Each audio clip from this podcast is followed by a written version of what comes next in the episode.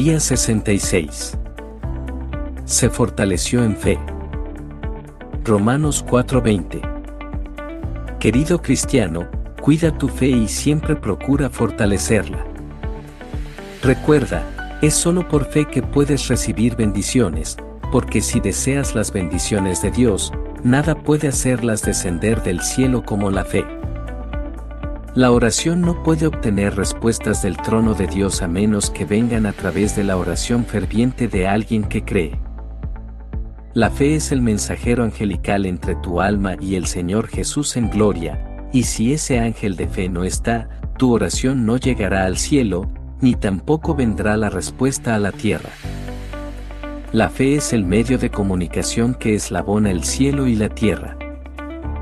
Es el enlace mediante el cual los mensajes de amor de Dios viajan a tal velocidad que antes que lo llamemos, Él nos responderá, todavía estaremos hablando cuando ya nos habrá escuchado, ver Isaías 65:24.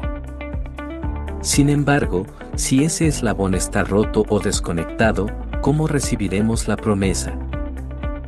Si estoy en dificultades, sé que recibiré ayuda por medio de la fe. Si el enemigo me ataca, mi alma hallará refugio y descanso en Dios por medio de la fe. Pero si la fe está ausente en mi vida, clamaré a Él en vano, porque la fe es el único camino entre mi alma y el cielo. Incluso, en medio del invierno, la fe es el camino en el que los vehículos de la oración podrán viajar, no importa cuán helado esté el camino.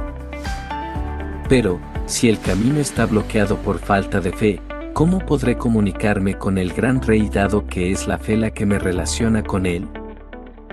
La fe me reviste del poder de Dios e involucra la omnipotencia de Jehová a mi favor y asegura que cada atributo de él venga en mi defensa.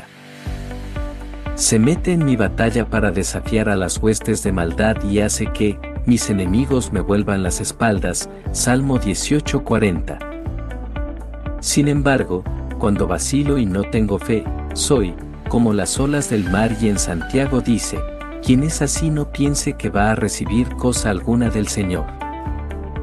Por tanto, querido cristiano, pon mucha atención a tu fe porque con ella puedes ganar todas las cosas, no importa cuán pobre seas en lo material, pero sin fe no obtendrás nada.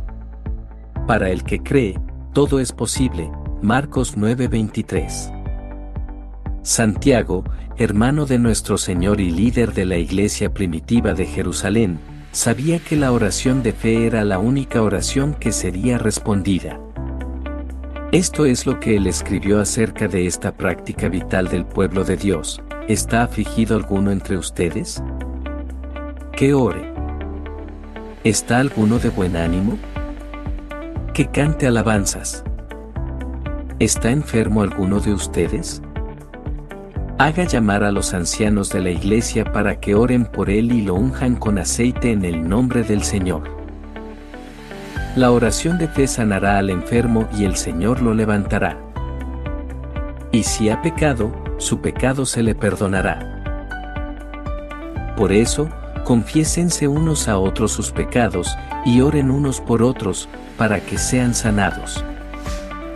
La oración del justo es poderosa y eficaz. Santiago 5:13 al 16.